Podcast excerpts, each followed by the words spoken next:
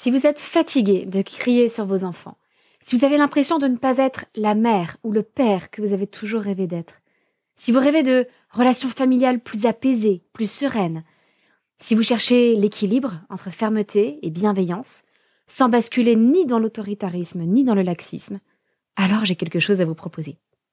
Les jeudis soirs, du 16 mai au 27 juin, j'organise un atelier de parents en ligne, en tout petit groupe. Durant sept semaines consécutives, je partagerai avec vous tous les outils de la discipline positive qui m'ont moi-même aidé à la fois à dépasser mon tempérament colérique et aussi à établir des relations plus saines et apaisées avec mes enfants. Nous ferons des jeux de rôle pour tester ces outils et voir ce qui vous convient. Nous réfléchirons ensemble pour trouver des solutions à vos problèmes parentaux et nous nous encouragerons mutuellement tout au long de ce parcours. Tout se passe sur Zoom. Vous pouvez donc participer à l'atelier tranquillement depuis chez vous sans payer une babysitter. C'est parfait pour les parents solos qui n'ont pas forcément un relais facile à la maison.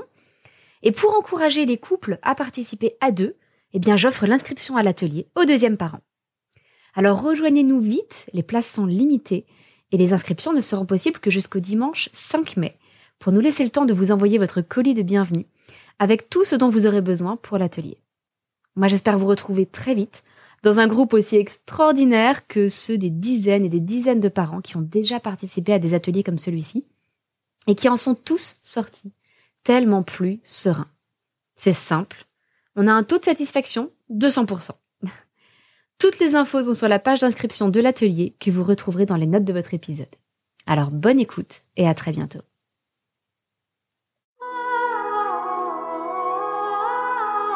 Bonjour et bienvenue dans notre capsule Montessori du jeudi avec les Montessori 7. Je suis Anne-Laure Schneider, formatrice Montessori et maman de 5 enfants instruits en famille. Et tous les jeudis, pendant environ 5 minutes, je vous parle un peu plus en détail de la pédagogie Montessori pour vous aider à pouvoir la mettre en pratique à la maison parents, vous en avez forcément déjà connu.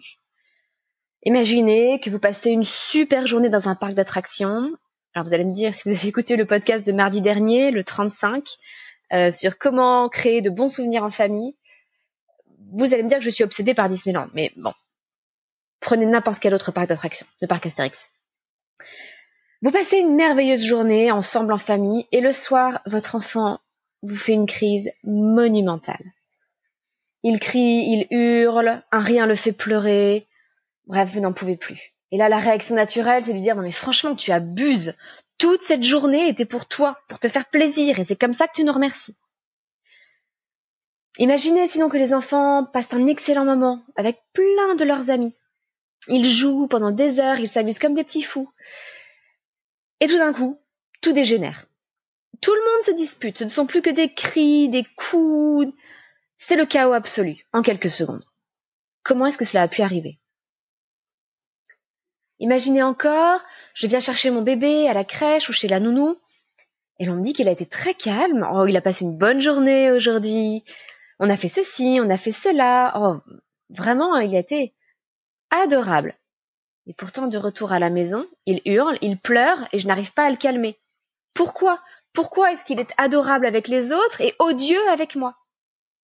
Alors,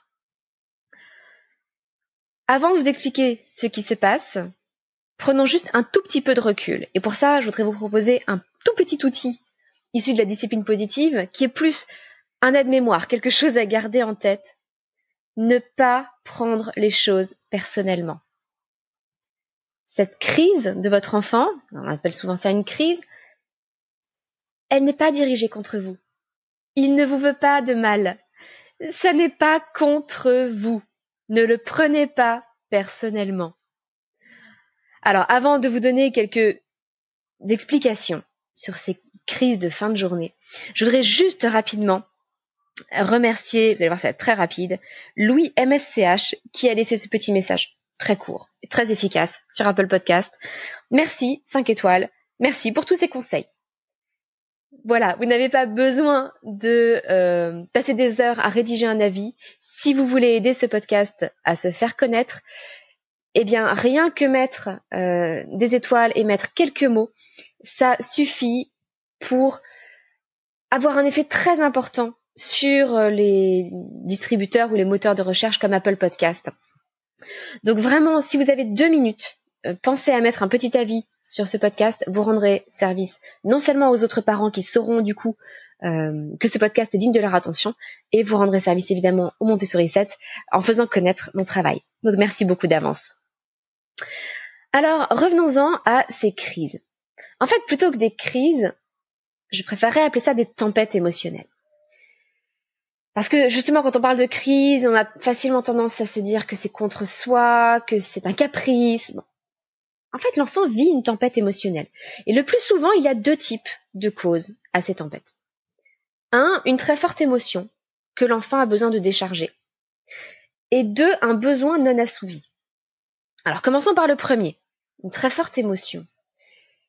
Ça va peut-être vous paraître surprenant, mais si l'enfant a vécu une grande joie, une grande peur ou une grande tristesse, alors pour la peur ou la tristesse, on l'imagine plus facilement, mais une grande joie aussi, eh bien, il vit un grand stress. Toute émotion forte génère un stress. Le stress n'est pas forcément quelque chose de négatif. Euh, le trac avant de monter en scène, c'est du stress. Le, l'exaltation quand on va recevoir son diplôme, euh, l'exaltation le jour de son mariage, c'est du stress. C'est exactement la même chose que le stress de la peur ou de la tristesse. Simplement, il est lié à une émotion positive. Malgré tout, il y a un afflux de cortisol dans le corps et dans le cerveau. Euh, c'est exactement comme lorsqu'on vit un stress anxieux, si vous voulez. Eh bien, l'enfant, ensuite, a besoin de décharger ce stress, de rabaisser son niveau de cortisol dans son corps. Et c'est la tempête émotionnelle. C'est une décharge, tout simplement, et il en a absolument besoin pour pouvoir revenir à un état normal.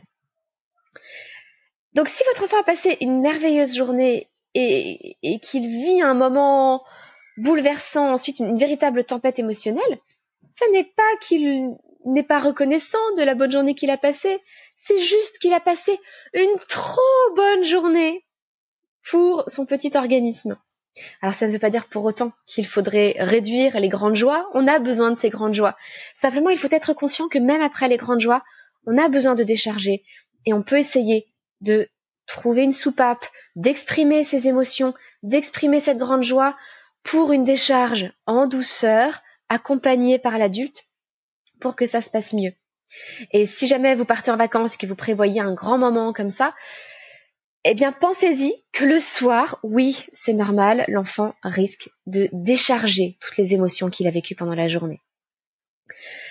Le fait de le savoir et le fait de ne pas le prendre personnellement, déjà, ça aide beaucoup à mieux gérer ces tempêtes émotionnelles sans, sans nous-mêmes basculer en tempête émotionnelle. Deuxième raison, assez fréquente aussi. Si l'enfant était totalement pris par son activité, il a peut-être totalement négligé les signaux que son corps lui envoyait. Des signaux de faim, peut-être, de soif, de sommeil. Vous savez, normalement, si l'enfant vit sa vie tranquillement, il a soif, il demande un verre d'eau ou il va se servir, il écoute son corps, il répond à ses besoins immédiatement. Mais s'il est en train de vivre une journée merveilleuse, ou s'il est pris par un jeu de société passionnant, ou s'il court avec ses amis dehors, eh bien, il ne va peut-être pas faire attention à ces signaux de soif, en particulier en ce moment où il commence à faire chaud pendant l'été. Il n'a donc pas totalement pris soin de lui, et il en arrive à un point où il n'a même plus conscience que ce bouleversement, ce tourbillon qu'il ressent en lui, en fait, c'est simplement son corps qui panique et, qui insiste et qui lui dit non mais là il faut que tu manges, là il faut que tu boives, j'ai besoin que tu agisses. Et c'est juste un petit signal corporel, tout simple. Alors là, la solution est très simple. Bien, il faut simplement donner à manger, donner à boire, encourager l'enfant à s'endormir. La redescente peut être plus difficile, mais surtout, cette cause-là peut être anticipée. On peut penser à emporter une bouteille d'eau avec soi. On peut penser à, rappeler à son enfant de manger de temps en temps, de prendre une collation si on a une grande journée riche en émotions. On peut essayer de prévoir un petit moment où l'enfant peut faire une sieste, se reposer. On peut essayer d'anticiper et de s'assurer que tous ses besoins vitaux sont bien assouvis. Et puis, il y a aussi des besoins vitaux qui sont moins euh, physiologiques, qui sont plutôt affectifs. Et là aussi, on peut anticiper. On peut prévoir un temps dédié, on peut prévoir plein de choses pour nourrir l'enfant sur le plan affectif en amont et éviter ces tempêtes émotionnelles. Mais donc si on surveille ces deux causes principales, une très forte savoir qu'après une très forte émotion, l'enfant aura besoin de décharger euh, tout le stress qu'il aura acquis en lui, et que un besoin non assouvi, physiologique ou affectif peut aussi mener à une tempête émotionnelle, eh bien si l'on surveille ces deux causes principales, on pourra beaucoup plus facilement accompagner notre enfant dans ces crises de fin de journée. C'est tout pour aujourd'hui. Je vous donne rendez-vous pour nos prochains podcasts. Je vous souhaite une excellente journée. Votre petite sourisette, Anna.